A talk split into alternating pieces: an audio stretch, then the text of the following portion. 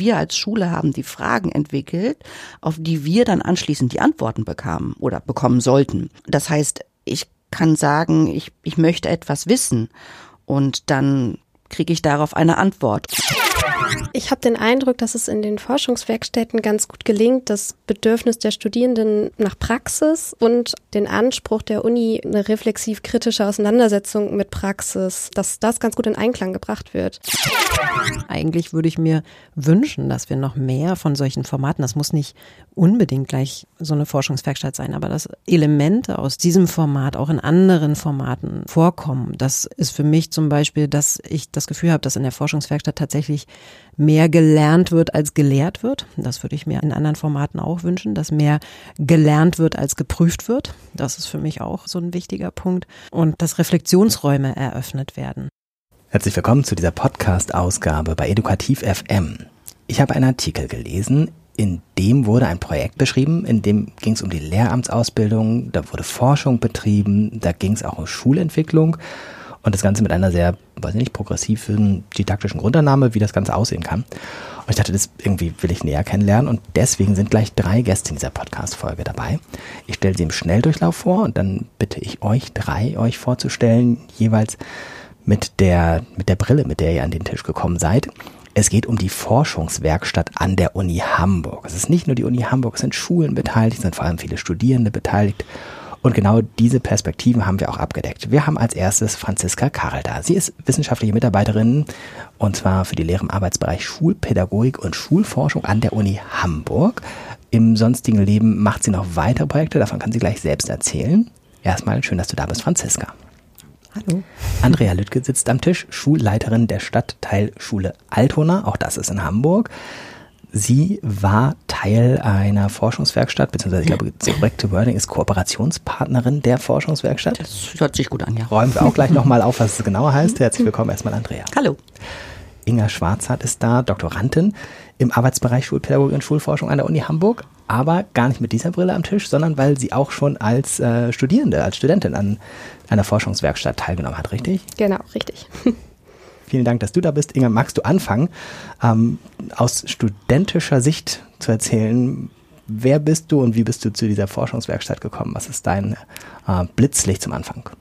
Ja, also genau, ich bin Inga Schwarzert, bin jetzt Doktorandin dort, habe aber als Studentin eben an Franziskas ähm, Forschungswerkstatt teilgenommen und ähm, ja, wenn ich mich jetzt einfach so zurückerinnere, ist mir ganz präsent die, der, die Datenerhebung im Kopf geblieben. Der Tag, an dem wir dann an der Schule tatsächlich waren und das, was wir so lange geplant haben, dann tatsächlich umgesetzt haben, also ins Feld gegangen sind. Ähm, ja, das kann ich aber nachher auch nochmal näher mhm. beschreiben. Ja, so. Wir nehmen uns jetzt mindestens eine Stunde Zeit, das zu beschreiben. aber mit dem Blitzlicht ist ein guter Einstieg. Ähm, Franziska, was ist dein Blitzlicht und was ist das andere, was ich eben verschwiegen habe zu deiner Biografie? Ja, also die Brille, mit der ich heute hier am äh, Tisch sitze oder mit euch hier im Podcast bin, ähm, das ist meine, genau, meine Arbeit als wissenschaftliche Mitarbeiterin an der Universität Hamburg und in der Lehramtsausbildung, also Studierende, die Lehrerinnen und Lehrer ähm, in der Sekundarstufe 1 und 2 werden wollen, die bei uns in der Schulpädagogik Seminare besuchen, unter anderem eben die Forschungswerkstatt. Darüber werden wir gleich ganz viel reden und über den anderen Teil meiner Tätigkeit nicht so viel, aber ich bin nebenbei die Leiterin der Arbeitsstelle des Schulverbunds Blick über den Zaun, ein Schulverbund, der ähm, aus über 130 Schulen bundesweit besteht, die sich gegenseitig in der Schulentwicklung unterstützen und das ist auch sozusagen der Link. Ne? Denn in der Forschungswerkstatt geht es ja auch um Schulentwicklung.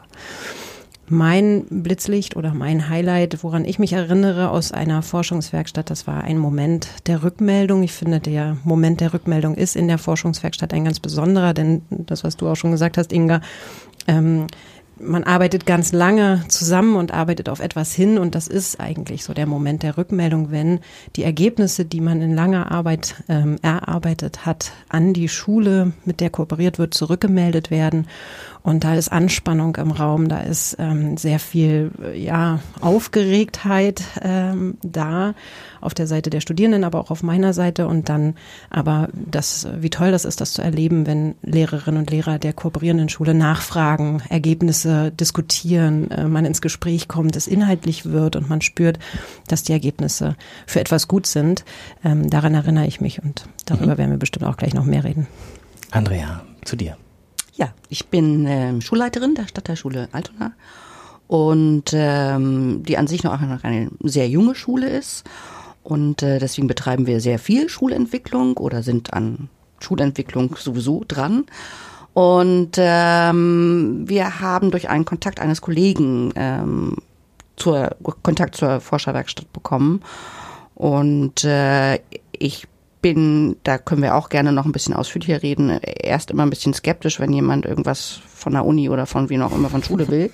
Das ist nicht so Ähm, selten, oder? Das ist gar nicht selten, das ist sehr, sehr oft. ähm, Und äh, in diesem Fall ist es dann aber anders gekommen, als es sonst normalerweise kommt. Ähm, mein Highlight war tatsächlich eben auch die Situation der Rückmeldung, die du gerade beschrieben hast, Franziska. Und zwar war es bei mir, dass ich da saß und naja, boah, wie professionell machen die denn das? Das hätte ich nicht erwartet. Wir räumen das jetzt alles nacheinander auf und gucken, was das ähm, am Anfang und in der Mitte und im Abschluss von diesem Prozess bedeutet. Was ist das überhaupt für ein Prozess? Wer ist beteiligt und so weiter? Dafür nehmen wir uns jetzt alle Zeit, äh, die es braucht. Mm, Wir sprechen von Lehramtsausbildung. Oh, ich muss noch eine Sache aufräumen, vielleicht für Leute, äh, die ganz weit weg von Hamburg sind. Die Stadtteilschule ist in Hamburg eine Schule von 5 bis 13, Genau. bei euch auch, ne? Genau. Das ist keine Ausnahme. Ähm, wo man sein Abitur machen kann, aber nicht muss. Genau. Und in Hamburg ist es im Wesentlichen die äh, einfache Schulstruktur, dass es neben den Gymnasien die Stadtteilschulen gibt. Das Projekt Forschungswerkstatt hat einen, einen, eine theoretische Fundierung oder Verankerung, wenn man das so will, äh, im forschenden Lernen, Lernen. Und das ist jetzt in der Lehramtsausbildung vielleicht doch noch ähm, wert erklärt zu werden. Ähm, Franziska, ähm, ohne dass wir jetzt da einen eigenen Vortrag draus machen, kriegst du eine Kurzfassung hin zur Frage, was denn so die, die Grundannahmen hinter dem Konzept sind. Ja, das äh, versuche ich auf jeden Fall. Ähm, also ganz grundsätzlich gibt es einen Konsens darüber inzwischen, dass ähm, Forschen ähm, neben vielem anderen zu den professionellen Anforderungen im Lehrerberuf mitgehört, dass im Grunde auch die Lehramtsausbildung da ähm, dazu dienen soll oder da einen Beitrag leisten soll, dass ähm, eben jetzt ausgebildete Lehrpersonen eine ja forschende Grundhaltung wird es häufig genannt ähm, in ihrer Tätigkeit äh, einnehmen können. Und darauf muss die Lehrerausbildung natürlich vorbereiten. Ähm, und was dabei oder worum es dabei geht, ist, dass ähm, forschendes Lernen, wenn man den Begriff ernst nimmt, ähm, dass Studierende einen gesamten Forschungsprozess durchlaufen. Also natürlich war es schon immer so, dass an Universitäten mit Forschung irgendwie ähm, Lehramtsstudierende auch in Berührung gekommen sind. Aber ähm, das Konzept des forschenden Lernens und so wie es eben in der Forschungswerkstatt umgesetzt wird, basiert darauf, dass ähm, Studierende den gesamten Prozess durchlaufen, von der Entwicklung der Fragestellung über die Entwicklung des Designs ähm, bis hin zur Durchführung der Datenerhebung, ähm, Datenauswertung und dann auch die Präsentation und Zusammenfassung der Ergebnisse. Und das ist, ähm, würde ich sagen, nicht selbstverständlich, gibt es auch inzwischen an anderen Universitäten, also ähm, solche Formate, aber eben tatsächlich das gesamte Durchlaufen und dass sie an allen Prozessen beteiligt sind, das ist ähm, das Besondere. Und wir gehen an der Universität Hamburg eben davon aus, dass Lehrerinnen und Lehrer, die eine solche forschende Grundhaltung entwickeln, mit Hilfe einer solchen Forschungswerkstatt, dass sie dann auch in ihrem Unterricht, in den Schulen, in denen sie später arbeiten, ähm, das für vielfältige Bereiche nutzen können. Ob das die Evaluation in der eigenen Schule ist, die Schulentwicklung mit unterstützen oder auch die Rezeption von Forschungsergebnissen ähm, oder auch ein, eine forschende Grundhaltung in der Arbeit mit Schülerinnen und Schülern, nicht zuletzt auch forschendes Lernen selber umzusetzen. Auch das ist ja nochmal ein ganz anderes Feld, das auch anleiten zu können mit Schülerinnen und Schülern. Ähm, da glauben wir, dass das einen Beitrag leisten kann, die Forschungswerkstatt. Aus studentischer Sicht, wie kommt man zur Forschungswerkstatt? Ähm, also es ist ähm, im Masterstudium vorgesehen. Es geht über zwei Semester, das Modul. Und ähm, genau, dann werden eben verschiedene Angebote gemacht. Man kann dann schon am Titel so ein bisschen erkennen, worum es thematisch gehen soll. Ähm, genau, ich weiß gar nicht, wir haben Schulentwicklung und Umgang mit neuen Medien, Umgang mit Heterogenität. Genau. Das sind so drei prioritäre Themen an der Uni Hamburg und in den Bereichen werden Angebote gemacht. genau. das heißt, es gibt mehrere Forschungswerkstätten parallel. Ja. Richtig, genau. Es laufen nur verschiedene parallel. Und äh, genau, ich hatte auch eine gewählt zum Thema hier auch heute eben Schulentwicklung. Ähm, ja, und das also aus Studierendenperspektive jetzt auch, hat ähm, bereitet es sehr gut für die Masterarbeit auch vor, die dann natürlich im Anschluss ansteht und wo man ja auch einen ganzen Forschungsprozess eben nochmal durchläuft, ganz eigenständig. Und in der Forschungswerkstatt wird es eben angeleitet und begleitet und ein bisschen vorstrukturiert an manchen Stellen eben. Ähm, das habe ich als sehr hilfreich tatsächlich empfunden. Mhm. Also vielleicht darf ich da nach, noch als Nachtrag, also weil ähm, es gibt ganz viele Forschungswerkstätten, auch aus anderen Fachbereichen an der Universität Hamburg. Ähm, die Besonderheit aus unserem Arbeitsbereich, und das ist das, was wir in dem Konzept, in, der, äh, in dem Artikel, der in der Pädagogik erschienen ist, auch beschreiben, ist die Kooperation mit der Schule. Ähm, das ähm, ist eben in anderen Forschungswerkstätten nicht so. Da werden teilweise Aufträge vergeben oder Studierende können sich auch einfach Themen wählen aus den übergeordneten prioritären Themen, Umgang mit Heterogenität und so weiter, mm, und können dann selber kleine Forschungsprojekte durchführen. Und unsere Besonderheit ist aber die Kooperation mit Schulen. Mhm. Mm, ich räume kurz auf, der Artikel in der Pädagogik verlinken wir zusammen mit mhm. diesem Podcast. Die Aufträge auf der Schule nehmen wir gleich nochmal mit rein. Eine Frage zum Studium habe ich noch. Mhm. Muss man das machen? Ja, das ist vorgesehen, genau. Also das ist ein Pflichtmodul. Und erinnerst du dich an, an, deinen, äh, an, an deinen Zustand vor dem Beginn? War das was, wo du mit besonderer Erwartung reingegangen bist? Oder war das, weil man muss es machen, äh, ist man halt hingegangen? Hast du eine Erinnerung? Ja, habe ich. Ich habe nochmal reingeschaut. Wir haben, ähm, also vielleicht auch zum Hintergrund, ich habe ähm, eine digitale Forschungswerkstatt besucht in der Zeit der Pandemie. Und wir haben äh, einen Steckbrief erstellt am Anfang. Und da haben wir unsere Erwartungen und äh, was wir so mitbringen, wo wir uns gerade befinden, eigentlich genau die Frage auch formuliert.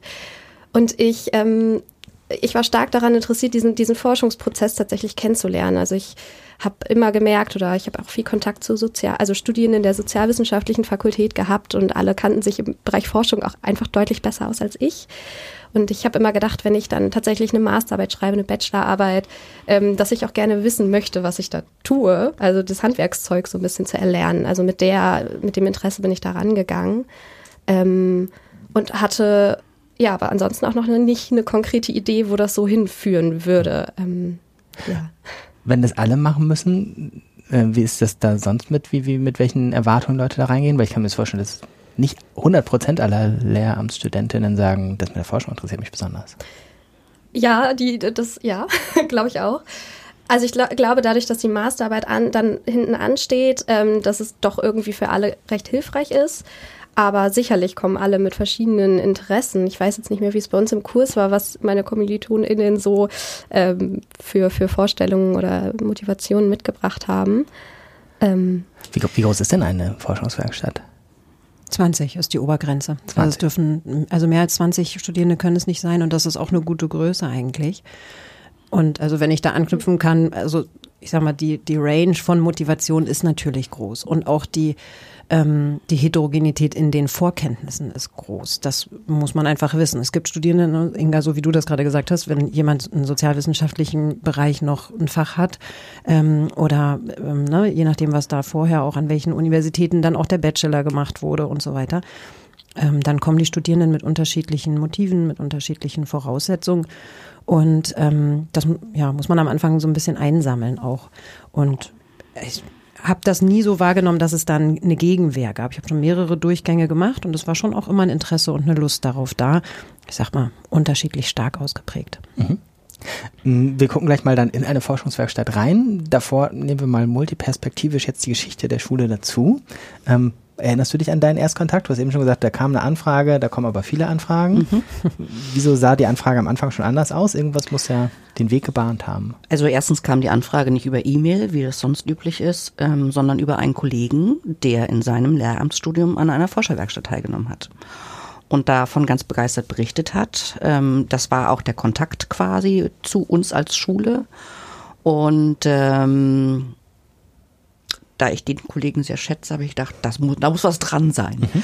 Und ähm, ja, und dann haben wir uns getroffen ähm, mit den ähm, mit der Professorin und äh, oder ist sie Doktor, das weiß ich jetzt gerade. Nee, Professorin, Professorin richtig. Habe ich ja mhm. richtig gemacht. Ähm, und haben sozusagen ein erstes Sondierungsgespräch äh, gemacht. Und dabei ist mir klar geworden, also die Kritik, die ich oft habe an Anfragen, ähm, die zum Teil ganz spannende Themen mitbringen, in die wir dann Zeit investieren als Schule, die ja eigentlich nicht unsere ursprüngliche Arbeit ist. Und wir hören dann nie wieder was davon. Ähm, von Bachelorarbeiten, von Masterarbeiten, die ich durchaus interessant fände zu lesen. Und dann frage ich mich dann immer, was haben wir davon? Und in diesem Sondierungsgespräch ging mir irgendwann auf, ich glaube, wir haben da eine ganze Menge von. Ich glaube, das könnte sich für uns auch sehr lohnen.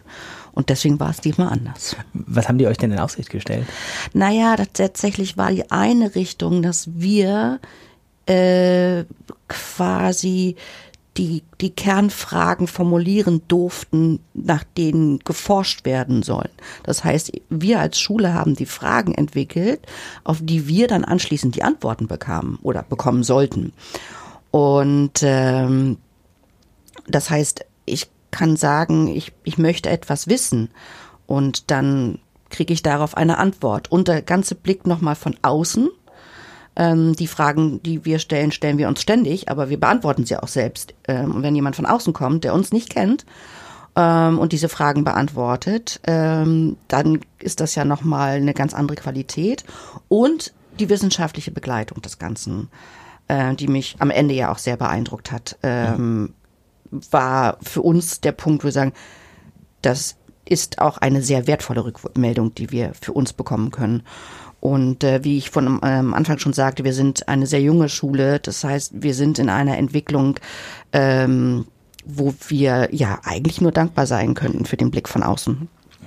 Und das hat sich am Ende dann auch gelohnt. Das heißt, ihr seid sozusagen als die Schule war Auftraggeberin in dem Sozusagen. Ja. Genau. Also das, dann, das Thema war Schulentwicklung. Mhm. Aber was genau das sein sollte, das durften wir ähm, selbst definieren. Und was war es bei euch? Ähm, wir sind ähm, als Kulturschule vor 2015 gestartet mit Profilen äh, in den Jahrgängen sieben bis zehn zunächst. Und diese Kulturschulprofile sind dann jetzt sozusagen fünf Jahre lang entwickelt worden. Ein und einige schon das zweite Mal jetzt sozusagen durchlaufen. Und jetzt war für uns die interessante Frage, die Ideale, die wir an so eine Profilarbeit ähm, stellen, denn der Hintergrund ist forschendes Lernen in diesen Profilen und dann noch der Kulturschulgedanke dabei. Wir sagen gerne immer, wir wollen, dass die Kinder mit Kopf, Herz und Hand lernen und nicht, ähm, nicht nur im Wissen vermitteln, sondern dass es einen ästhetischen Schwerpunkt haben muss. Das ist unser Hauptkonzept der äh, Kulturschule. Und äh, setzen wir das eigentlich um in den Profilen? Findet das dann wirklich statt? Ist das ein forschendes Lernen, was wir da machen? Äh, ist das ein ästhetischer Schwerpunkt? Und wie kommt der eigentlich bei den Kindern an? Und das war so der Punkt, wo es genau auch zum richtigen Zeitpunkt kam. So, wir haben jetzt hier zweimal vor uns hergewurstelt und jetzt wäre es schön, wenn jemand äh, diese wissenschaftlichen Betrachtungen dann auch noch mal einmal drauf guckt von außen dass jetzt forschendes Lernen bei euch ein Schwerpunkt war und an der Uni-Forschung äh, forschendes Lernen sozusagen die Unternahme war, ist, in, man muss jetzt sagen, ein guter Zufall gewesen. Perfekt. Wäre aber keine Bedingung, dass man da sozusagen einen Auftrag definiert. Habt ihr nur ganz kurz vielleicht zwei, drei andere Beispiele, was andere Aufträge von anderen Schulen sind? Ja, also ich könnte eins liefern, Inga, du kannst auch beschreiben, ähm, zu, wozu wir gearbeitet haben in der Schule. Genau, ich kann ja mit dem Beispiel anfangen, dann kannst du noch andere mhm. liefern im Zweifel. Ähm, genau, bei uns äh, war es auch eine Stadtteilschule und die hatten ein, ein Förderkonzept entwickelt, äh, ein offenes Förderkonzept. Ähm, Ankerzeit nannte sich das. Mhm. Ich hoffe, ich darf das so konkret ja, sagen. Ja, steht auch in dem Beitrag so. Also insofern ich nur das offen sagen. genau, und äh, das haben wir untersucht und ähm, ja, hinsichtlich ähm, ja, der Gestaltung, der, der Passung und der Nutzung, ähm, genau, wie das gestaltet wird. Mhm. Genau. Mhm. Ja, und ähm, also ich weiß nicht, wie viele, ich habe das nicht nachgeguckt, wie viele Forschungswerkstätten in Kooperation mit unserem Arbeitsbereich sozusagen schon äh, und mit Schulen schon stattgefunden haben, aber ich weiß, dass es ähm, Forschungswerkstätten zum Thema Inklusion gab, also ähm, wo sozusagen das als Schwerpunkt gewählt wurde.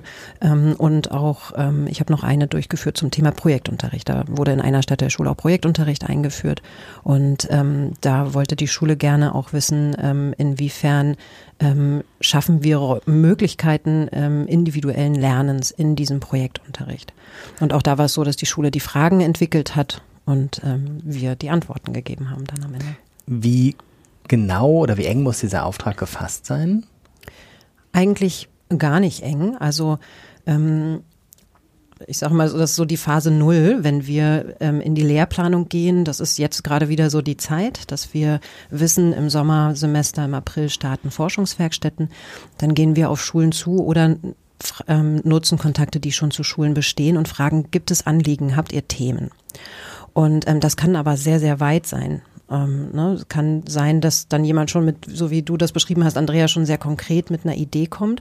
Ähm, es gibt auch Schulen, die rufen uns unterm Jahr, sage ich jetzt mal, an und sagen, ähm, oh, wir haben hier, wir haben gehört, ihr macht sowas, wir sind gerade an dem und dem Thema, ähm, das würde uns interessieren und wir entwickeln das auch gemeinsam. Mhm. Also, ne, machen. Ich kann mir vorstellen, es muss ja schon in der Schule was geben, was man sozusagen genau. sich angucken kann. Ist das häufiges Missverständnis mit Schulen, dass die sagen, wir, wir brauchen eine Einführung dazu oder wir wollen ein Feld neu aufschließen oder ist das eher so, die haben eine Baustelle und wollen dazu was?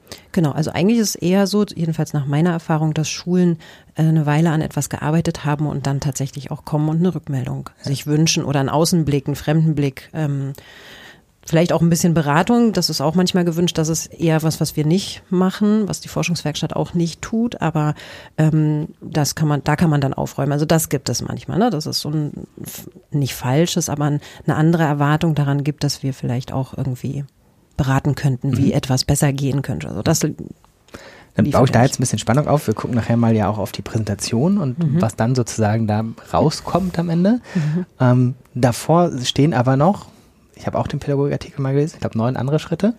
ähm, ja. Mal gucken, wie weit wir da jetzt jeweils in die Tiefe gehen. Aber gucken wir vielleicht tatsächlich so aus Sicht der wieder der Studentin, die da hinkommt in die Forschungswerkstatt. Die lernt erstmal kennen, was das ist, habe ich ge jetzt äh, gelernt. Ähm, die muss da hinkommen und hat möglicherweise von Forschungsmethoden rudimentär Vorkenntnisse. Ähm, was passiert in der Forschungswerkstatt in den ersten Phasen? Wer von euch will? Ich kann ja anfangen und mhm. äh, genau, Franziska okay, liefert Sicht. nach. Ja. ähm, also wie gesagt, bei mir war es digital, das muss man, glaube ich, berücksichtigen. Franziska hatte damals ähm, so Lerneinheiten vorbereitet. Ich glaube, ja, äh, also alle zwei Wochen haben wir uns eben ähm, tatsächlich getroffen, digital über Zoom ähm, und dazwischen hatten wir eben so, so Arbeitsaufträge und äh, wussten irgendwelche, also mussten irgendwelche Texte lesen, Textabschnitte. Das war meist oder eigentlich fast immer, immer schon vorausgewählt und auch begrenzt. Welcher Abschnitt davon ist jetzt wirklich wichtig für, für unseren konkreten Fall? Ähm, genau, aber die ersten Schritte waren dann eben, dass wir uns äh, in das Thema eingearbeitet haben, dass wir die Schule kennengelernt haben, dass wir uns dann eben mit den Methoden auseinandergesetzt haben, welche sind bei uns sinnvoll, das waren jetzt bei uns Beobachtungen, Interview, ähm, genau, und uns dann dort eingearbeitet haben. Und ich glaube, in diesem ersten halben Jahr haben wir eigentlich alles so vorbereitet. Äh, dann fand die, die Datenerhebung statt an der Schule und dann wurde ja nachgearbeitet, mhm. also ähm, analysiert und ausgewertet. Mhm. Ähm, Habt ihr die ganze Zeit zu 20 gearbeitet oder gab es Untergruppen oder sowas? Nee, genau, es wurden Untergruppen gebildet. Ähm, aber das kann Franziska vielleicht mhm. besser erläutern als ich, wie sie da vorgegangen ist oder welche Überlegungen dahinter steckten. Aber ähm, genau, es gab Kleingruppen. Mhm. Ja, kann ich vielleicht nochmal anknüpfen. Genau, also ähm, wir können jetzt von der Forschungswerkstatt, das war im Grunde eine besondere, weil sie die erste in der Pandemie war. Also wir mussten mhm. ebenso wie alle anderen in diesem Jahr auch sozusagen von heute auf morgen umdenken und ich habe dann das bestehende Konzept übertragen und habe sozusagen ja ähm, über Lerneinheiten versucht, den Lernprozess so zu strukturieren mit aber regelmäßigen Treffen dazwischen. Äh, es gab ein Kennenlernen, wir haben so Steckbriefe erstellt, das hast du vorhin schon erwähnt, Inga, dass wir sehen, dass ich sehen kann, was bringen die Studierenden mit für Erfahrungen, ähm, welche Interessen bringen sie auch mit.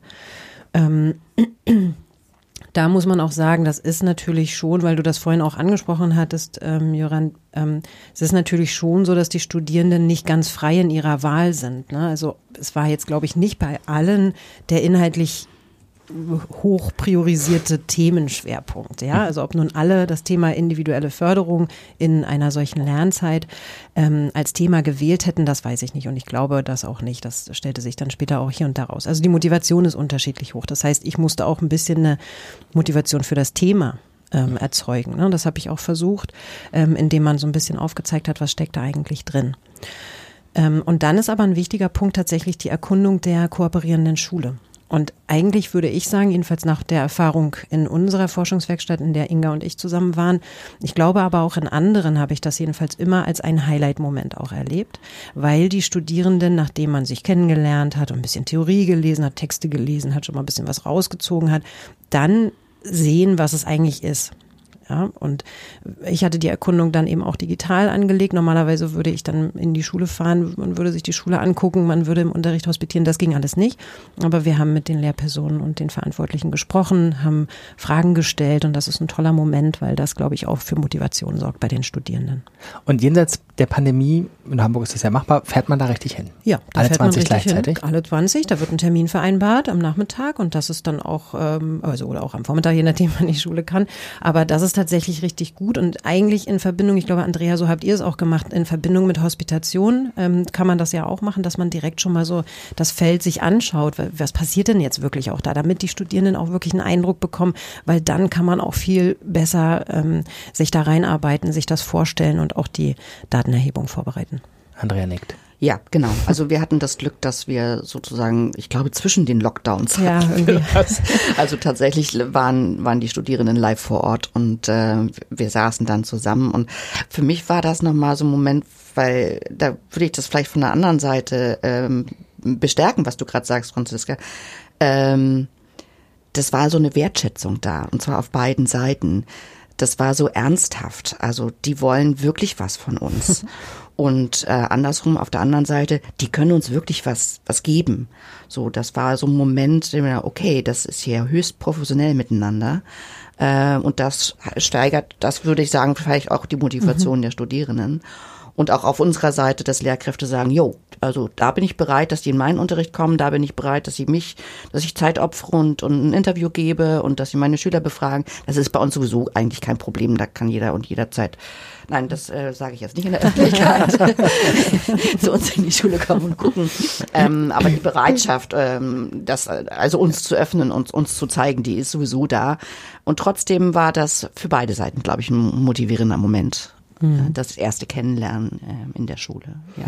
Also ich gebe auch zu, ich bin da jedes Mal auch aufgeregt, wenn sowas ist, weil die Position als Seminarleitung ist ja so in beide Seiten verantwortlich, sich fühlen. Mhm. Einmal gegenüber der Schule, dass da keine, also das kann ja genauso gut sein, dass ich mit den Studierenden da hinkomme ähm, und dann stellt keiner eine Frage, weil die sich nicht vorbereitet haben. Ja, also ich rede, rege das natürlich an, informiert euch über das Konzept der Schule, lest schon mal, formuliert Fragen.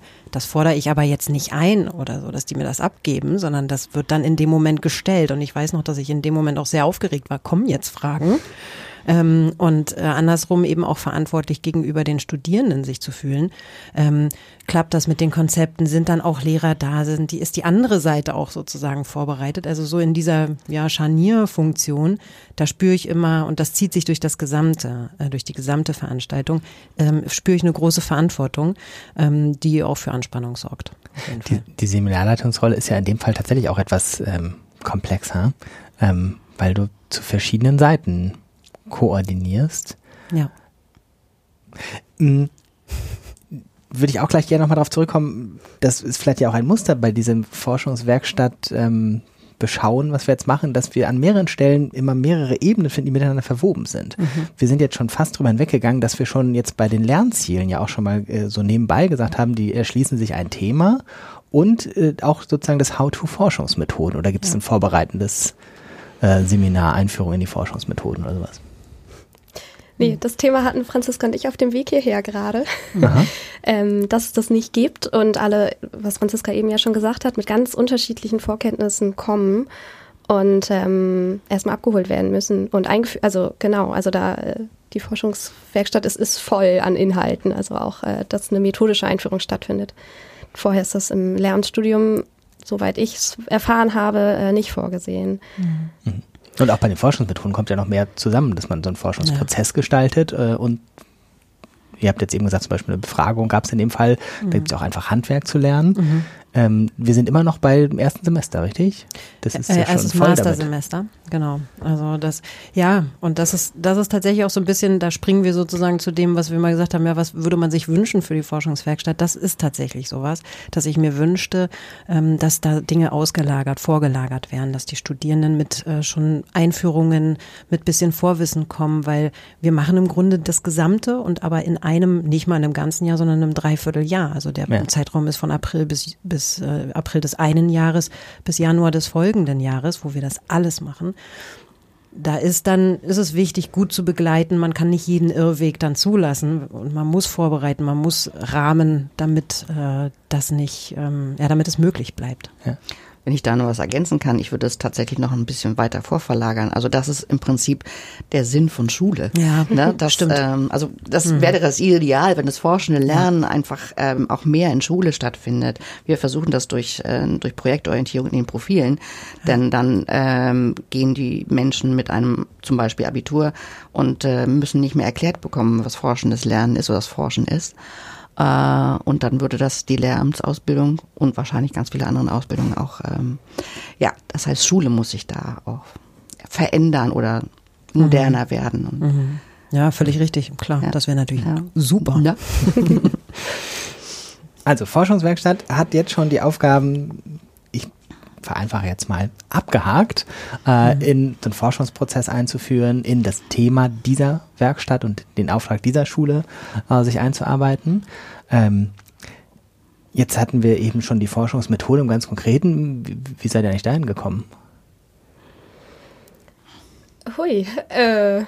Oder wie geht es in der Forschungswerkstatt insgesamt? Wer mhm. wählt da die Forschungsmethoden aus? Wie stark ist es vorstrukturiert? Ja, also das ist ein bisschen unterschiedlich, je nachdem, wie konkret die Forschungsfragen von der Schule schon vorgegeben sind. Ne? Andrea, du hattest geschrieben, ihr habt die im Grunde entwickelt. Mhm. In der Forschungswerkstatt, in der wir waren, haben wir die Forschungsfragen, sage ich mal, in Absprache mit der Schule entwickelt.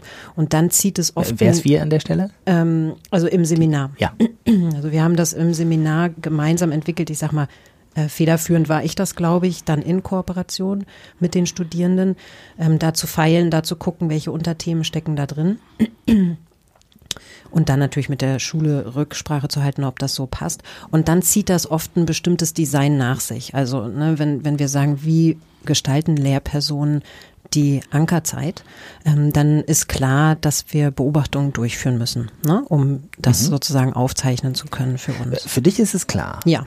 Und ähm, ist es dann so, dass sozusagen du das auch nochmal mit, mit reinnimmst ins Seminar und sagst, wir machen jetzt hier das mit den Methoden, weil, oder ist das sozusagen, ja. da, also du musst ja einfach ganz viel vorstrukturieren, ja. um das überhaupt handhabbar zu machen. Ja, genau. Und ich muss ja auch, und das ist auch ein Punkt, auch also Forschung ist ja von bis ähm, und auch ich habe ja meine Schwerpunkte und ich bin äh, zum Beispiel eher Expertin in der qualitativen Forschung. Ich kann auch bisschen Statistik und ich kann auch quantitative ähm, Befragungen durchführen, aber mein Schwerpunkt liegt eher auf Interviews, Beobachtung. Das kann ich, ähm, da kenne ich mich aus und auch das ist ja eine, eine Expertise, die wichtig ist. Ich kann nicht gut begleiten in Dingen, die ich ähm, ja. noch nie gemacht habe.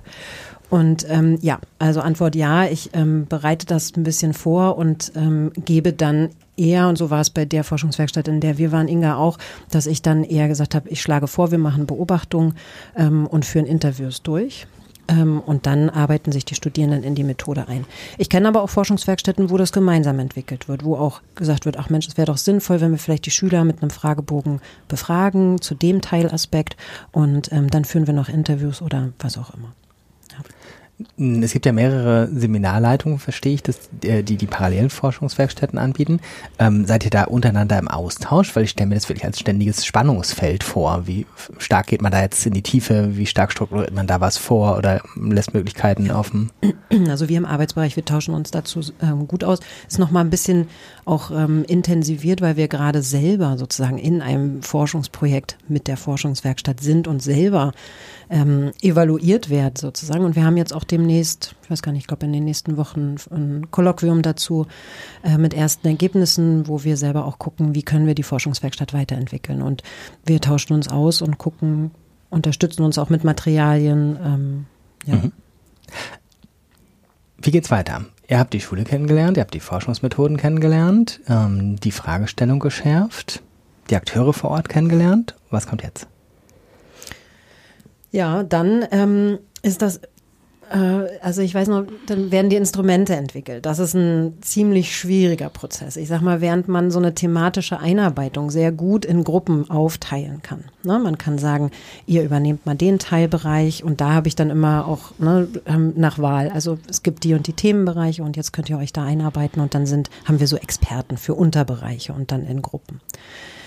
Instrumente erarbeiten, das ist ein bisschen schwieriger. Also so einen Interviewleitfaden zu entwickeln, ähm, Beobachtungsbogen zu entwickeln, Schwerpunkte festzulegen. Das ist ähm, mit 20 Personen wirklich schwierig. Und da habe ich, habe ich zumindest das so gemacht in den Forschungswerkstätten bisher. Da habe ich auf Freiwilligkeit gesetzt. Also die Studierenden, die Lust hatten, das zu erarbeiten, die auch die ähm, Zeit sich nehmen wollten, äh, mit denen habe ich das gemacht. Muss man dazu sagen, in, den, in der vorlesungsfreien Zeit.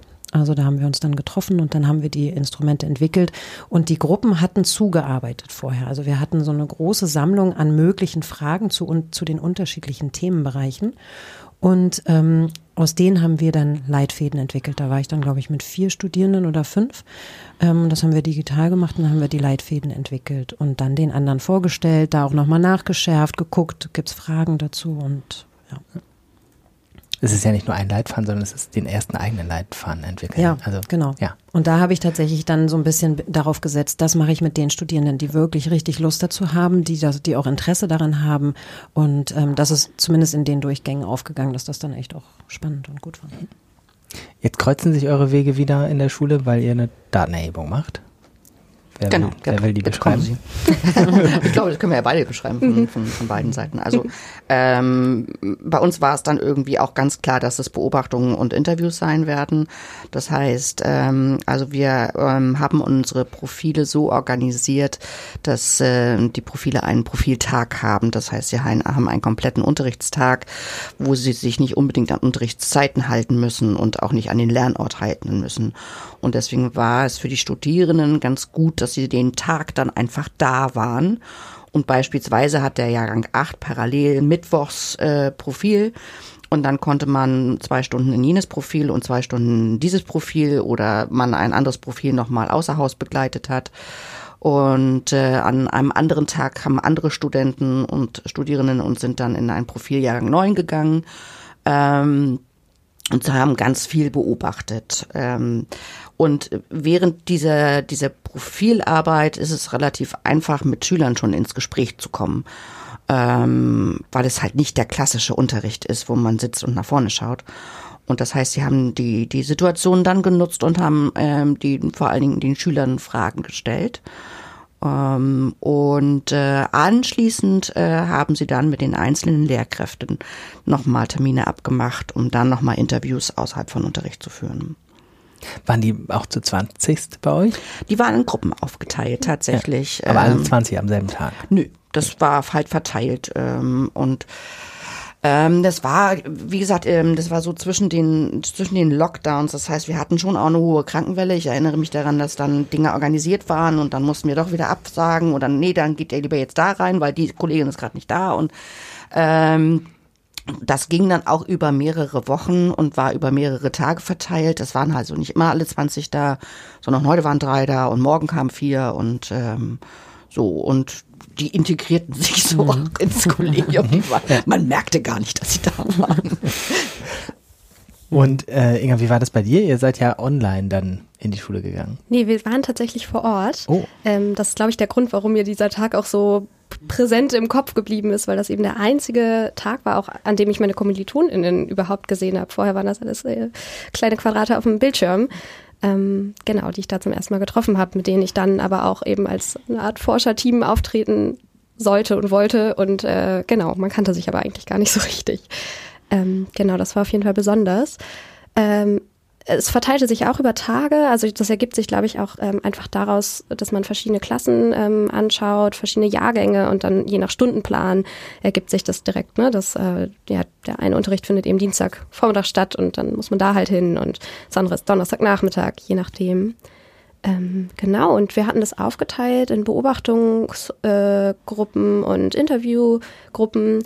Ich war in der Interviewgruppe und trotzdem haben wir dann ähm, uns so eine äh, Ankerzeit hieß es ja bei uns, äh, vorher mal angeschaut. Also ich habe auch ein Beobachtungsprotokoll ausgefüllt, einfach damit man so im Interview dann weiß, worüber man redet. Also ich habe äh, genau irgendwie so den ganzen Tag dort an der Schule verbracht, vormittags mir so eine äh, Ankerzeit angeschaut. Im Anschluss, glaube ich, dann Interviews geführt mit den SchülerInnen und dann die Lehrkraft nachmittags, als sie dann Zeit hatte, ähm, nach Schulschluss. Genau. Ähm, ja. Mhm. Ja, ich war auch an dem Tag in der Schule oder an, ich glaube, an einem Tag habe ich teilgenommen. Und das ist natürlich auch so ein Moment, wo man äh, zittert. Klappt das alles so? Man kann das viel planen und das ist natürlich auch die Aufgabe der Seminarleitung, das in Absprache mit der Schule dann auch so zu planen, die Zeiten einzuplanen, die Kontakte herzustellen. Aber in der Regel klappt's oder es klappt irgendwie anders. Ähm, das äh, ist dann auch, äh, auch in Ordnung. Ähm, aber ja, äh, immer ein spannender und äh, heikler Moment, weil natürlich muss es irgendwie auch funktionieren, weil das ist so ein bisschen auch die, die Problematik, man steckt ja in diesen zeitlichen Zwängen. Und wenn man dann nicht im September, Oktober die Datenerhebung äh, geschafft hat, dann weiß ich eben auch aus der Erfahrung, dass das dann zeitlich mit der Auswertung nachher ziemlich eng wird. Also das heißt, bis dahin muss es dann auch gelaufen sein. Und wenn man dann merkt, oh je, ist doch mehr Krankheit oder irgendwas anderes, dann wird es schwierig. Aber in dem Fall hat es geklappt? Ja. Und es ging in der Forschungswerkstatt wie weiter? Ja, dann haben wir uns im Grunde zum Auftakt im Wintersemester getroffen ähm, und ähm, dann sind wir gestartet in äh, so Einführungen in Datenauswertung. Also ähnlich oder parallel ähm, wie, wie das im Sommersemester war, die Einführung in die Datenerhebung, gab, gibt es dann im Wintersemester eine Einführung in die Datenauswertung. Hier hatten wir dann, und da gebe ich die Methode auch vor, weil ich ähm, tatsächlich da eben dann meine Kenntnis sozusagen mit in den Ring werfe und ich kenne mich mit qualitativer Inhaltsanalyse aus nach bestimmten Verfahren und ähm, das habe ich dann ähm, in einem Input ähm, sozusagen erläutert und wir haben, die Studierenden haben sich das, ich habe das glaube ich auch selber noch erarbeitet, gelesen, die Texte dazu. Und dann werden die Auswertungsschritte, äh, habe ich da auch wieder Schritt für Schritt angeleitet über solche Lerneinheiten und das wurden Gruppen gebildet, sodass dann immer Teams ähm, die Interviews zu bestimmten Themen ausgewertet haben und die Beobachtung und dann eben ja, Ergebnisse zusammengetragen haben. Aber das kannst du vielleicht noch ergänzen, Inga. Du hast es ja gemacht. Ich habe es ja gemacht. Nur geplant. genau. Ja, ja, ich erinnere mich vor allem auch im Vergleich zu der Masterarbeit, die ich im Anschluss dann alleine durchgeführt habe und unangeleitet, dass mir das wahnsinnig geholfen hat, ähm, so in, in kleinen Häppchen und ähm, das ist jetzt meine konkrete Aufgabe und bis dann und dann soll ich das erledigt haben und im Zweifel hat man, also da, das war schon auch flexibel, wenn man dann gesagt hat, hier ist gerade irgendwie, ich habe an einer anderen Baustelle gerade viel, dann war das schon jetzt nicht so, äh, so streng und strikt, aber ähm, trotzdem gab es eine Art von Zeitplan, genau, an den man ja gebunden war. Ähm, Genau, und dann, also ich habe das in der Phase auch äh, genossen, dann einfach mal das in Einzelarbeit, also war dann zwischendurch ne, transkribieren, mal so ein Interview runterschreiben, das macht man dann ja mal eben so, wann man das kann und möchte. Ansonsten lief viel über Gruppenarbeit, was natürlich auch aus Studierendenperspektive manchmal naja, auch äh, zu Schwierigkeiten führen kann und Komplikationen. Und ähm, so konnte man sich das so ein bisschen freier einteilen in der Phase. Ähm, aber trotzdem eben irgendwie wusste man dann und dann tauscht man sich wieder aus und äh, kann schauen, wie lief es bei den anderen oder ich, ich komme an der Stelle nicht voran, wie macht ihr das? Also das war ja da, aber mhm. Das ist im Grunde auch so ein bisschen die, also ich spüre das richtig, wenn du das jetzt gerade wieder, wieder so erzählst, erinnere ich das richtig, wie ich das versucht habe zu planen einerseits, aber zugleich dann eben immer wieder auch den Raum zu öffnen, wenn es nicht, also ne, wenn, wenn Planung Realität trifft, ja. dann ähm, muss man ja damit flexibel umgehen. Und ich fand das wichtig und finde es immer wichtig, dass man so eine grobe Orientierung gibt, ähm, denn am Ende muss man da hinkommen, wo man hinkommen will, sonst ist natürlich auch die kooperierende Schule enttäuscht, wenn wir dann am Ende sagen, sorry, wir haben es einfach nicht geschafft, wir sind nicht durchgekommen, ist ja auch irgendwie nicht gut und so ein Semester endet einfach irgendwann und dann sind die Studierenden weg und dann muss es irgendwie fertig sein. Und ähm, da aber flexibel damit umzugehen und auch auf die Bedürfnisse der Studierenden zu, einzugehen, das finde ich dann immer wichtig. Und es ist nicht ganz ohne, das wäre sicherlich, habe ich mir immer wieder nochmal mit aufgeschrieben, wir setzen immer sehr stark voraus, dass die zusammenarbeiten können, die Studierenden. Das ist aber nicht immer so. Das muss man einfach auch so sagen. Da gibt es oft auch mal Probleme. Und ich hatte das in mehreren Durchgängen, dass da wirklich auch gekracht hat und es schwierig war und man da begleiten musste. Also das ist auch nochmal eine Rolle, die dann so dazu kommt, das begleiten zu können. Ja, noch eine Lernzielebene, auch wenn es mhm. vielleicht nicht draufsteht. Nee, nicht explizit. in der Seminarbeschreibung. Ja. ja. Jetzt habt ihr Ergebnisse. Und nun? Sind wir erstmal glücklich. Ne? Haken hinter. Ja. Aber also ich erinnere das auch so als Moment, ähm, also es gibt so einen kleinen Moment kurz davor, am Ende der Datenerhebung, da kommen die Studierenden und ächzen und stöhnen und das ist schwierig und es ist so viel und wir sehen nichts und man kann was, ne, also Verzweiflung, das kann man dann richtig spüren und dann kommt dieser kurze Moment danach, wo sie dann sagen, Ach so, ah ja, wie toll, stimmt, das könnte man ja so und so zusammenfassen. Und dann ähm, haben wir Ergebnisse auf Folien tatsächlich zusammengetragen, auch diskutiert, nachgefragt, nachgeschärft, um eben die Präsentation für die Schule vorzubereiten. Der Termin steht dann, dann gibt es eine Generalprobe, da steigt die Aufregung. Ähm, und ja, das kannst du vielleicht noch ergänzen, wie es euch damit ging. Ja, erzähl mal von der Generalprobe. Wie kann ich mir das vorstellen?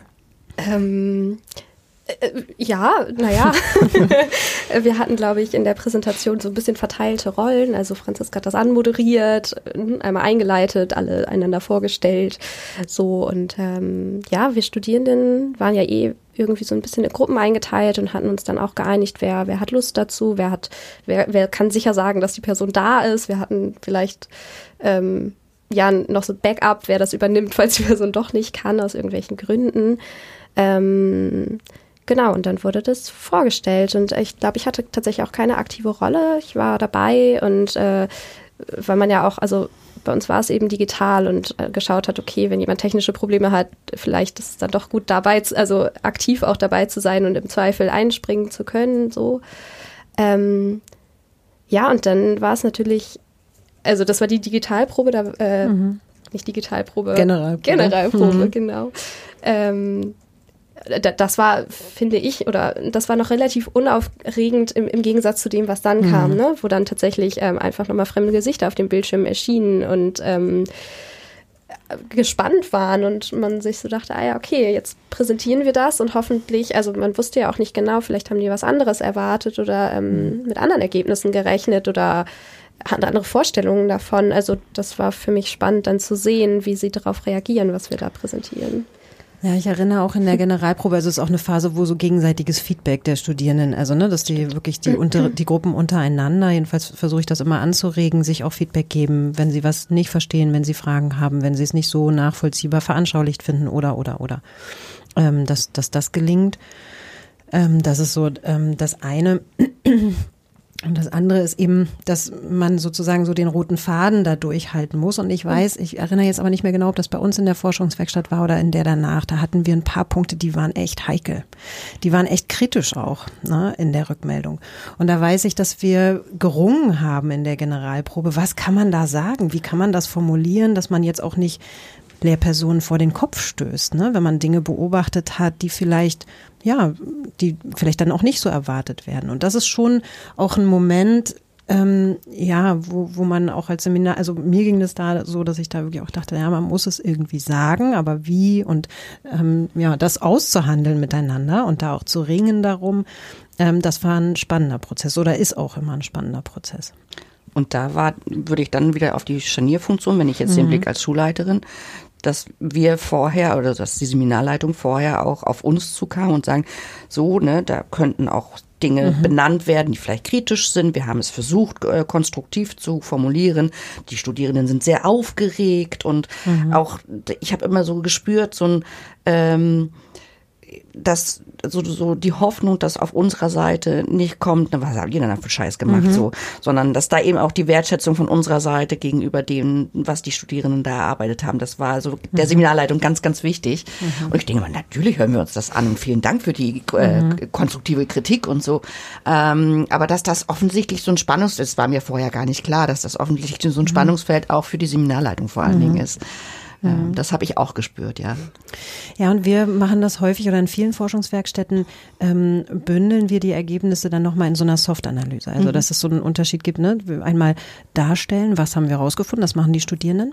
Und dass dann aber gemeinsam ähm, so eine Soft-Analyse erstellt wird, also wo so Stärken, aber eben auch, ähm, wo sind Chancen, wo Achtung, Risiken, worauf müsstet ihr achten, dass man das alles nochmal bündelt. Und das habe ich dann zum Beispiel gemacht. Die Verantwortung dafür habe ich dann übernommen, äh, unter Zuarbeit von den Studierenden, aber dass das sozusagen aus meinem Mund kam. Und ähm, das ist nochmal so eine, so eine Zusammenfassung, auch eine Komprimierung. Und ich glaube, das ist für die Schulen auch hilfreich. Ich weiß nicht, Andrea, ich glaube, ähm, in eurem, eurer Präsentation wurde das auch so gemacht. Ja.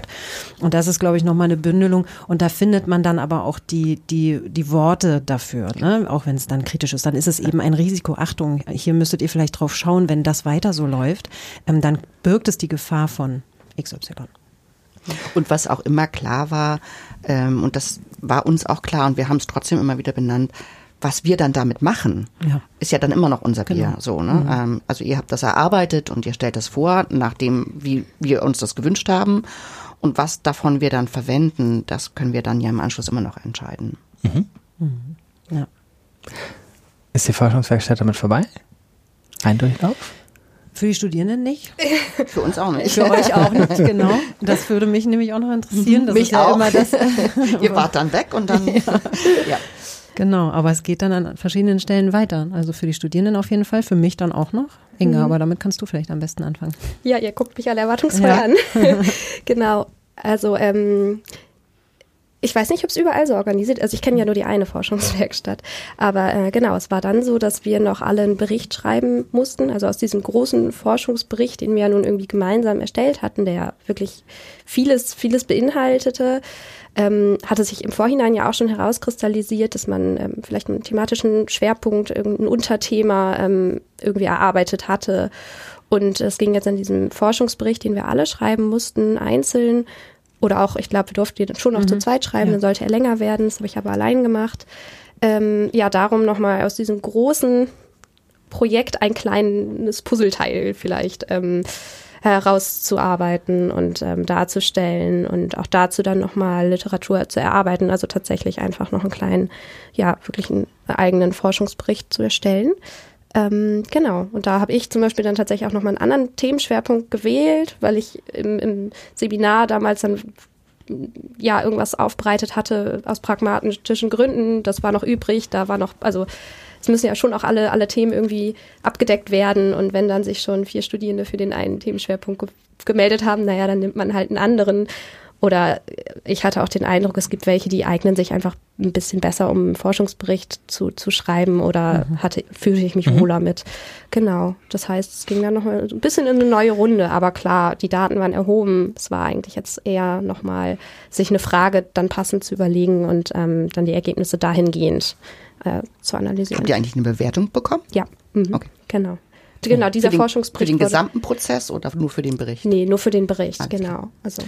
Ja, das ist ja auch so ein, ähm, so ein Thema für sich. Ähm, aber genau, also ich habe dann 20 solche Berichte bekommen oder ein bisschen weniger, weil ein paar hatten zusammengeschrieben. Und eigentlich ist das wie so eine Mini, wie so ein Mini-Projekt, Forschungsprojektbericht, aber wirklich klein, acht bis zehn Seiten. Und da geht es nur darum, dass man dass wir sozusagen einmal sicherstellen, dass die Kompetenzen, das aufzuschreiben, das auch nochmal klein zu kriegen, Ergebnisse darzustellen, Quellen heranzuziehen, das einzuordnen, dass das sozusagen da ist. Und das ist dann, wenn man das in XL macht, ist es dann eine Masterarbeit, ne? Und das sollte daraufhin oder daraufhin soll es vorbereiten. Mhm. Das muss benotet werden. Ich bin damit immer gar nicht so glücklich und Studierende auch nicht, weil sie sagen, jetzt habe ich hier den ganzen, diese ganze Arbeit geleistet. Das zählt so die Studierenden nix. Ich finde ja, es zielt viel mehr, weil sie haben viel mehr gelernt in dem Moment. Gruppenarbeit, die Forschungsmethoden, in die Schule gehen, Erkundung des Feldes und, und, und. Aber dafür kriegen sie am Ende einen Haken, äh, sie haben es gemacht und sie kriegen die Note für diesen Bericht. Und wenn jemandem das Schriftliche nicht liegt, ist das natürlich dann immer ein bisschen enttäuschend. Also das habe ich eben auch gehabt. Aber gut, da habe ich dann nicht die Wahl. Da kann ich dann nur sagen, freut euch, ihr habt so viel gelernt in der ganzen Zeit davor. Forschendes Lernen und Benotung ja. passt sowieso irgendwie nicht ja. zueinander. Ich, ich, ich, mache an der Stelle, du hast eben gesagt, es ist schon ein eigenes Thema, einen, einen mhm. mündlichen Querverweis und Ver Verweise auf Folge 20 in dieser Podcast-Reihe, als äh, die Kollegen Nölte und Wampfler begründet haben, warum sie die Noten grundsätzlich abschaffen wollen. Wer sich dafür oh, interessiert, ja. kann da weiterhören. Ähm, wie ist es in der Schule weitergegangen? Also ähm, es waren auch mehrere Ebenen. Ähm, ich versuche die mal ein bisschen auseinanderzunehmen. Also eine Ebene war, dass wir als Schulgemeinschaft uns 2015 entschieden haben, diese Profilarbeit zu starten. Und dann ist die Entwicklung, die einzelnen, ähm, in, findet dann in den Profilen statt. Das heißt, kleinere Gruppen von Menschen arbeiten an, Schul an diesen Schulentwicklungsschwerpunkten. Äh, kleinere Gruppen von Menschen arbeiten an überhaupt, was ist projektorientierter Unterricht, wo wollen wir einen Fokus drauf legen, wie kriegen wir Kinder in forschendes Lernen, in eigenverantwortlich sich überhaupt eine Forschungsfrage zu stellen oder sich so ein Projekt äh, überhaupt erstmal zu erarbeiten. Das findet dann sozusagen immer in kleineren Gruppen statt und nicht immer weiß, wissen alle, was einfach irgendwo gerade gedacht oder ausprobiert oder entwickelt wird. Und deswegen war das wieder so ein Moment, als wir die Rückmeldung von den Studierenden bekamen, saßen alle da und haben die komplette Rückmeldung bekommen. Auch Kolleginnen, die vielleicht gar nicht in den Profilen arbeiten. Ähm, und äh, das war so ein Moment, wo, wo wieder irgendwie so was Gemeinsames. Ah, vor 2015 sind wir gestartet und okay, jetzt 2021 war es bei uns, ähm, stehen wir da und da. Und dann eben mit, äh, mit dieser, finde ich, ja sehr professionellen, aber allumfassenden Rückmeldung für alle. Das war eine, ein, ein, ja, ein schöner Moment in der Schule, ähm, der, wo dann auch, wo wir alle gesagt haben, ich glaube, wir sind auf dem richtigen Weg. Ich glaube, wir haben alles gut gemacht. Ich glaube, es ist richtig gewesen, was wir entschieden haben und ähm, so. Und ähm, die andere Ebene war tatsächlich dann ins Detail zu gehen und zu sagen, okay, was wollen wir uns rauspicken? Äh, was ist uns ganz besonders wichtig? Äh, und da sind ganz viele Gespräche entstanden, weil sich viele Menschen äh, mit diesen Rückmeldungen inhaltlich beschäftigt haben und die dann ja sowieso an diesen Schulentwicklungspunkten ähm, dran sind oder ein Profil leiten oder wie auch immer und sie sagen, oh, das fand ich interessant, das will ich mir noch mal rausnehmen. Äh, oder auch übergeordnete Gruppen, ähm, wir arbeiten in Schule, in unserer Schule mit dem Leadership, die dann so gesagt haben, so egal welches Profil, aber dieses individuelle Lernen, das, da erinnere ich inhaltlich noch, dass wir eigentlich ja, das so eher die Kritik, Kritik ist nicht richtig gesagt, dass das so so individuelles Lernen ist es noch nicht, was ihr da macht. So ähm, ja, genau, wissen wir auch. Und dann sagen, okay, dann müssen wir da nochmal gezielt daran. Und dann gibt es eine Gruppe von Menschen, die, wie gesagt, unabhängig vom Profil sagen, wie können wir das individuelle Lernen in solchen projektorientierten Phasen äh, noch mehr stärken. Und so sind dann so Punkte entstanden. Ähm, wo Menschen weiter gedacht haben oder weiter dran gearbeitet haben. Jetzt merke ich gerade, wenn ich so darüber rede, dass ich das, glaube ich, ganz spannend finde, wenn wir jetzt, wenn wir jetzt nach einem Jahr oder nach anderthalb Jahren nochmal auf die Soft-Analyse gucken mhm. würden und zu sagen, okay, was, weil ich habe manchmal so ein bisschen bloß nichts hinten runterfallen lassen, bloß mhm. nichts vergessen. Das ist so wertvoll gewesen. Äh, und jetzt gibt es Menschen, die haben sich was rausgepickt und was ist eigentlich mit dem Rest so? Mhm. Ähm, das heißt, auch das, das die, sie ist ja immer noch da die, die Rückmeldung, die Soft-Analyse. Und äh, ich glaube, sie ist auch anderthalb Jahre oder zwei Jahre später immer noch wertvoll für die Schule. Mhm. Weil auch Schulentwicklung ist ja ein Prozess, der braucht einfach Zeit. Mhm. Das ist jetzt der Punkt, den wir vielleicht ganz am Anfang schon mal angesprochen haben. Hier endet ja die Zusammenarbeit mit mhm. der Übergabe der Ergebnisse sozusagen. Ja. Ähm, Franziska, du hast ganz am Anfang gesagt, manche Schulen erwarten dann auch Beratung. Mhm. Das ist aber da, wo ihr vorher einen Strich zieht. Ja. Ja, auch müssen. Also weil das auch tatsächlich, ähm, also wir können spiegeln, wir können das zusammenfassen, wir können bündeln und wir können Reflexionsfolien bieten. Ja. Ne? Das tun wir und das ähm, hat Frau Paseka, das ist die Professorin, mhm. mit der ähm, Andrea, mit der ihr ja mhm. zusammengearbeitet hat, ähm, hat das äh, ja eben auch äh, dann sozusagen übergeben und dann endet es aber, weil ähm, also Beratung, ne, das, das ist eben nicht unser Auftrag. Ne? Wir evaluieren und wir spiegeln und melden zurück, ein, ordnen ein, bündeln. Ähm, hier haben wir aber auch schon mal ähm, gedacht, also ich meine, es gibt ja das LI und auch Agentur für Schulberatung und so weiter. Also auch da wären dann vielleicht Kooperationen oder Anschlusskooperationen möglich, wo dann andere Akteure ähm, sozusagen eintreten können. Aber mhm. das liegt in der Verantwortung der Schulen. Da sind wir dann im Grunde mhm. raus. Mhm. Für die Nicht-Hamburger, das LI ist in Hamburg das Landesinstitut. Und äh, das heißt natürlich in jedem Bundesland ein bisschen anders, aber jedes Bundesland kennt es wahrscheinlich für sich. Ja. Machen wir mal so ein, ein, ein Zwischenfazit. Habt ihr entweder nochmal sowas wie eine Erinnerung, ähm, wo ihr sagt, irgendwie, das ist noch für euch Forschungswerkstatt gewesen, wo ihr irgendwie zurückdenkt, äh, das, das ist eine Geschichte, die wir noch teilen können oder sowas wie ein Zwischenfazit, bevor wir nochmal gucken, insgesamt, wie wir so, weiß ich nicht, was, was kann die Lehramtsausbildung davon lernen, was wir jetzt hier besprochen haben. Aber davor nochmal tatsächlich jetzt auf diesen Prozess, habt ihr noch ein zweites Blitzlicht? Also ich äh, erinnere mich an, an eine, eine Präsentationsfolie von Franziska mit den eigenen, ach genau, die war auch im Artikel. Das mhm. ist auch die Abbildung, die im Artikel ist, der Forschungsprozess mit den eigenen, mit den einzelnen Bausteinen. Ja. Und ich erinnere mich dran, wie Franziska uns das eingangs gezeigt hatte. Das kommt auf euch zu. Und ich total erschlagen war und dachte, huiuiui, okay, wir haben so und so viel Zeit und wie sollen wir ja. das denn schaffen? Und äh, Franziska es aber so ganz ruhig erzählt hat und äh, sich der Sache sehr, sehr sicher schien, auf jeden Fall. Ähm, genau, und äh, dann hat sie das immer wieder aufgegriffen und uns gezeigt, wo wir stehen, was wir schon geschafft haben, was der nächste Schritt ist. Das ähm, war irgendwie hilfreich und ja, ich erinnere mich sehr, dass es dann immer ja, konkreter wurde und äh, das Bild habe ich irgendwie noch einfach so sehr vor Augen. Ich knüpfe an dem Sichersein oder sicher schien an. Das ist kein richtiges Blitzlicht, aber wenn, wenn ich so jetzt nach mehreren Durchgängen äh, der Forschungswerkstatt ähm, so darauf zurückgucke, das ist, glaube ich, genau eine wichtige Funktion. Sicherheit geben in einem unsicheren Prozess. Forschendes Lernen ist ja, hat ja auch gerade zum Ziel, ähm, dass das als offener Prozess gestaltet wird. Man weiß nicht vorher, was am Ende rauskommen wird. Und das ist was grundsätzlich anderes als in vielen anderen Lernprozessen, wo Seminarleitung stolz und vorbereitet reinkommt und sagt, sagt und das ist es und hier und arbeitet dazu. Das weiß man aber eben nicht. Und ähm, das ist toll, das ist faszinierend und das macht ja auch jede Forschungswerkstatt einzigartig und spannend. Aber es ist auch sehr anstrengend, also das auch auszuhalten ähm, und gleichzeitig auch Sicherheit zu vermitteln. Ähm, auch das, also womit ich jedes Mal wieder hadere, wie viel lasse ich Studierende ausprobieren, auch Irrwege gehen bei begrenzter Zeit, auch Umwege gehen zu lassen, die so wichtig sind im forschenden Lernen. Denn wenn man die immer abkürzt und abschneidet, dann ist es das ja irgendwie nicht.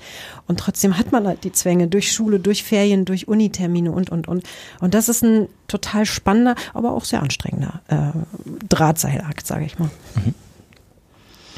Ja, ähm, also ich habe es am Eingangs schon äh, schon erwähnt. Ich kann es eigentlich nur noch wiederholen. Ähm, wir hatten wirklich wenig Arbeit und haben dafür sehr viel bekommen. Mhm. ähm, ja.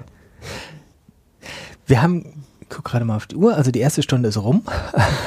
wir haben schon mehrmals auf diesen Pädagogikartikel verwiesen und ähm, ich würde auch noch mal darauf verweisen, weil er noch mal eine sehr gute systematische Einordnung hat. Ähm, Deswegen würde ich sagen, wir machen jetzt nicht nochmal eine zweite Stunde ähm, mit, mit einer systematischen ähm, Darstellung des Ganzen. Das ist auf dem Artikel gut nachzuvollziehen. Ähm, aber vielleicht können wir insgesamt nochmal gucken auf, auf den Stellenwert von forschendem Lernen in der Lehramtsausbildung. Denn, dass ich jetzt diesen Podcast gerne machen wollte, hat nicht den Hintergrund, dass ich dachte, das passiert ja gerade überall und ständig.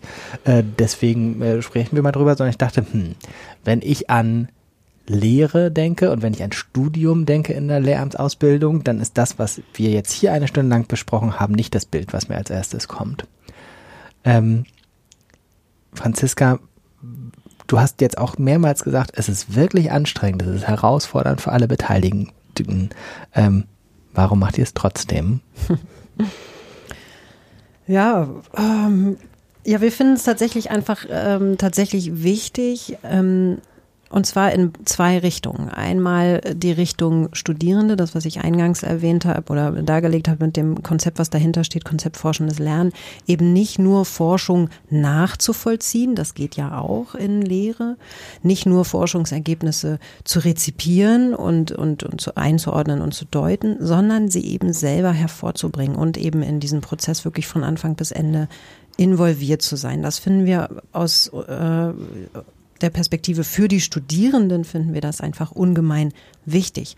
Und in die andere Richtung, für Schulen, finde ich das einfach auch so ungemein wichtig. Und wie oft wird das beklagt, dass das eine nichts mit dem anderen zu tun hat. Die Lehramtsausbildung hat mit der Praxis nichts zu tun und die Praxis hat naja nichts mit der Lehr, ne, mit den, äh, mit der die Ausbildung nicht zu mit tun. Der Lehre. Ja, genau. Und genau da schlägt es ja eine Brücke. Ne? Also wir haben, wir auch als Lehrende, wir sind ja viel enger an der Praxis dran, wenn wir auch solche Konzepte durchführen. Das ist der große Vorteil. Ich habe das Gefühl, dass wir tatsächlich einen Einblick haben in das, was in manchen Schulen passiert. Natürlich jetzt nicht in allen, aber dass wir, dass wir auch ein Gespür für Themen Themen bekommen, dass wir auch ein Gespür für Herausforderungen bekommen. Das ist wichtig und das bekommen die Studierenden eben auch. Und andererseits ähm, bieten wir Unterstützung an in der Schulentwicklung, ganz konkret, ne? weil das ist was, was man im Alltag nicht wuppen kann, dass man nun umfassend äh, Beobachtungen durchführt, Interviews und die Ergebnisse auswertet. Und Also es ist aus meiner Sicht, so wie das im Titel des, äh, des Beitrags ja auch lautet, einfach eine Win-Win-Situation. Und es bringt Studierende, Uni und Schule näher zusammen und ermöglicht da Transferprozesse in verschiedene Richtungen. Und deswegen halten wir den Aufwand aus und finden es sogar richtig gut. Inga, aus studentischer Sicht, auch mhm. da war mehrmals davon die Rede, dass es echt nicht ohne ist, mhm. dieses Seminar. Ähm, du hast gesagt, du hattest am Anfang schon eine gewisse Affinität dazu. Trotzdem, wenn du jetzt eine, weiß ich nicht, pädagogische Monarchin wärst, würdest du es auch für alle verpflichtend einführen oder würdest du auch sagen, die Leute, die am Anfang nicht mit Begeisterung reingekommen sind, haben trotzdem was mitgenommen? Erstmal muss ich, glaube ich, ein bisschen, also ähm, ich hatte nicht immer diese Affinität. Ich äh, habe lange eher die Position gehabt, hm, ich möchte ja nicht Forscherin werden, ich möchte ja Lehrerin werden. Also, und ich glaube, das ist auch eine Position, die viele Lehramtsstudierende vertreten. Ähm, genau, das hat sich dann bei mir genau ein bisschen gewandelt, auch mit durch die Forschungswerkstatt tatsächlich. Also da habe ich ähm, irgendwie das Interesse daran entwickelt und mein Studium war einfach sehr, ähm, dass ich viele Hausarbeiten geschrieben habe und deshalb schon so ein bisschen irgendwie Lust dazu hatte, mit Texten zu arbeiten und Theorien und so. Naja. Ähm, und also einmal eben dieses, dass ich ähm, eher forschungsskeptisch war als, als äh, junge Lehramtsstudentin, würde ich sagen. Und dann sehe ich aber auch die Punkte, die Franziska gerade eigentlich aufgeführt hat, die sehe ich mittlerweile durchaus und ähm, finde es genau gerade wertvoll, diesen, diesen Einblick in die Schulen zu haben. Und das ist dann vielleicht eher eine Forschungspraxis, die man kennenlernt und nicht jetzt, was Studierende oft fordern, ähm, eine Unterrichtspraxis. Aber es ist auch eine Form von Praxis und man bekommt einen Einblick. Ähm, man lernt Schulen kennen. Ich selbst habe nicht in Hamburg, also habe den Master in Hamburg gemacht, den Bachelor nicht, bin hier nicht zur Schule gegangen. Man lernt das Schulsystem kennen, man lernt AkteurInnen kennen, auf die man später auch nochmal zurückgreifen kann, ähm, kann sich vernetzen. Also ich finde es aus der Perspektive dann doch und abschließend äh, genau sinnvoll und äh, ja. Mhm. Mhm. Und würdest du tatsächlich auch sagen, ist schon so, dass es für alle sinnvoll ist? Stimmt, das war die Frage. Okay. genau. Ähm, ja, im Nachhinein ja. Also ich, ich glaube, es ist wichtig, ähm, das vielleicht äh, deutlich zu machen und transparent zu machen, aufzuzeigen, warum es wichtig ist und die Studierenden eben da abzuholen, wo sie gerade stehen. Ähm, aber ja. Ähm, Andrea, du hast, hast schon, glaube ich, ganz viel gesagt, was die Schule sozusagen davon hat und warum es auch für die Schule hilfreich ist. Hast du noch Sachen, die du sozusagen über das Projekt hinaus mitnimmst für die Schulentwicklung oder vielleicht auch für, weiß ich nicht, Fortbildung ähm, in, in euren Teams, wo du sagen würdest, da hast du auch was mitgenommen an Anregungen, wie forschendes Lernen für euch relevant ist? Ja, die Tatsache, also alles das, was, was ihr sozusagen gerade schon auch beschrieben habt, so, man hat so auch Vorstellungen von forschendem Lernen und ich glaube wirklich, umsetzen kann man es, wenn man es erlebt hat. Also insofern ähm, finde ich es, würde ich es auch befürworten, dass ihr das auch jeden Fall weitermacht, denn wenn forschendes Lernen in einer Lehramtsausbildung stattfindet und dann kommen irgendwann die Lehrerinnen, Lehrer in die Schule. Und ich bin sowieso der Überzeugung, dass moderne Schule forschendes Lernen lernen muss. Und äh, wenn man das dann selber schon mal erlebt hat, dann, äh, unser, also jeder von uns hat so äh, so eine so eine Vision davon, was forschendes Lernen ist. Äh, und das setzen wir dann irgendwie um. Und ähm, es gibt aber eben auch noch Lehrkräfte in der Schule, die den ganz klassischen Frontalunterricht machen. Und wenn das quasi durch die Lehramtsausbildung ähm, so ein bisschen unterschwemmt wird, würde ich mal sagen, ja. dann hat die Schule auf jeden Fall was davon. Ähm, so.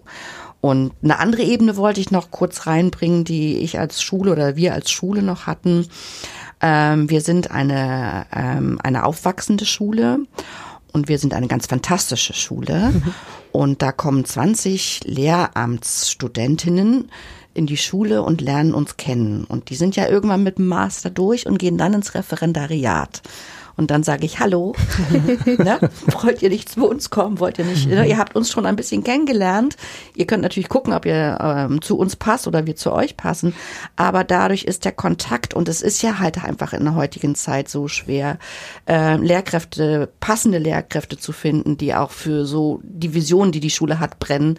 Und wie gesagt, wir sind eine aufwachsende Schule. Wir werden jährlich einstellen müssen und äh, je mehr Menschen ähm, wir schon kennen und je mehr Menschen uns kennen, umso leichter wird das. Und diesen Aspekt fand ich auch nochmal ganz spannend. Mhm. Ich bin gespannt, wie viel, wie viel Referendare dann aus der Forscherwerkstatt, die bei uns waren, ja, dann auch wirklich die, bei uns landen. Die dachten, es sei eine Präsentation, aber es war ein Assessment. Ja, ja, ja, genau. Gibt es was, von dem ihr jetzt sagen würdet, das sollten wir diesen Podcast noch mit unterbringen? Es kann ein Wünsch dir was sein oder ein, ein ähm, auch ein Gemecker, meinetwegen. Zu dem ganzen Themenfeld, was wir jetzt aufgeschlossen haben. Wir machen mal, können ruhig ein bisschen nachdenken.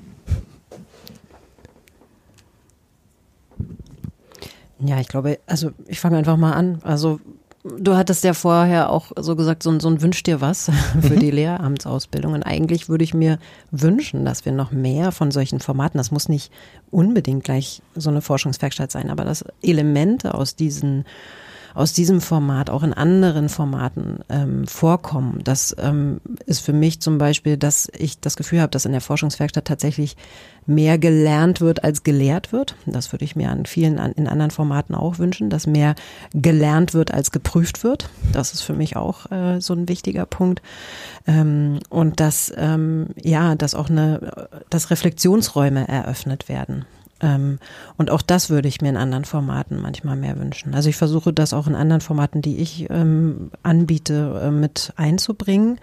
Ähm, aber das würde ich mir, glaube ich, in der Fläche mehr wünschen, dass die Erhöhung der Selbstständigkeit, der Selbsttätigkeit, der Eigenaktivität, des kooperativen Lernens, ähm, dass das, äh, dass es das mehr gäbe.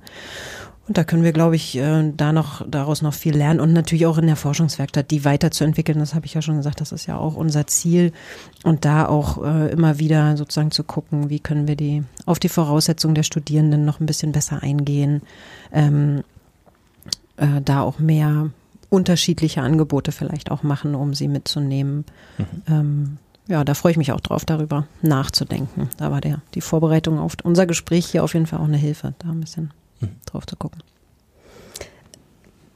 Ich äh, kann, da anschließen. Ähm, ich habe den Eindruck, dass es in den Forschungswerkstätten ganz gut gelingt, das Bedürfnis der Studierenden nach, nach Praxis und den, den Anspruch der Uni, ähm, so eine, eine reflexiv-kritische Auseinandersetzung mit Praxis, ähm, dass das ganz gut in Einklang gebracht wird. Und das, was Franziska sagt, also es muss nicht unbedingt genau das gleiche Konzept, aber also irgendwie, ähm, dass dieser, dieser Einklang in verschiedenen Formaten vielleicht noch ähm, ja, verstärkter ja. Ähm, Berücksichtigung findet. Ich finde das eine ein, ähm, sehr gelungene Kooperation zwischen Uni und Schule. Ähm, also ihr habt Kontakt mit der Schule durch ein Kernpraktikum und dann nochmal ein zweites Kernpraktikum und das war's dann äh, oder viele von euch arbeiten im Lehrauftrag in Schulen. Ähm, aber dieses genau, ihr, ihr in der Uni bildet Lehrer und Lehrerinnen aus und wir sind die Schule und mhm. äh, das wäre doch bescheuert, wenn wir nicht zusammen. Und insofern ist das nochmal, finde ich, ein schönes Projekt, was noch einmal mehr Schule und, und Uni zusammenbringt, mhm. als das andere Strukturen viel zu wenig, finde ich, vorsehen. Mhm. Kein Gemecker, beziehungsweise alles konstruktiv, was wir hier sammeln konnten.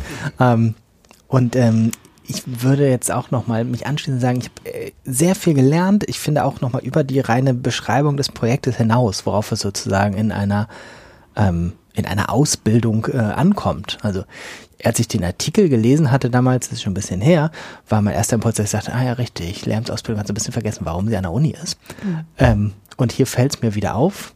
Und diese Zusammenarbeit ähm, und diese, vor allem diese verschiedenen Ebenen sind für mich auch ein Stück weit eine Antwort gewesen auf die Komplexität, die viele Herausforderungen wir eben haben in der Ausbildung, in der Hochschule und in der Praxis und wo wir an ganz vielen Stellen versuchen, diese Komplexität durch Spezialisierung und Aufteilung sozusagen, also ihr seid jetzt dafür zuständig und da ist jetzt eine Schulentwicklungsgruppe und so weiter. Und in diesem Projekt wird die Komplexität sozusagen in, äh, in Kauf genommen, ist noch zu viel, umarmt und damit bewusst umgegangen, was, glaube ich, die hilfreicheren Lösungen dann bringt. Ähm, das hat mich sehr beeindruckt. Ganz, ganz herzlichen Dank für dieses Gespräch und ähm, alles Gute für die weitere Arbeit auf allen Ebenen, auf dass ihr Produktives schafft und vielleicht euch weiter, ähm, wie sagt man, vernetzt und miteinander zu tun habt. Danke. Auf jeden Fall. Ja, vielen, vielen Dank. Dank. Vielen Dank.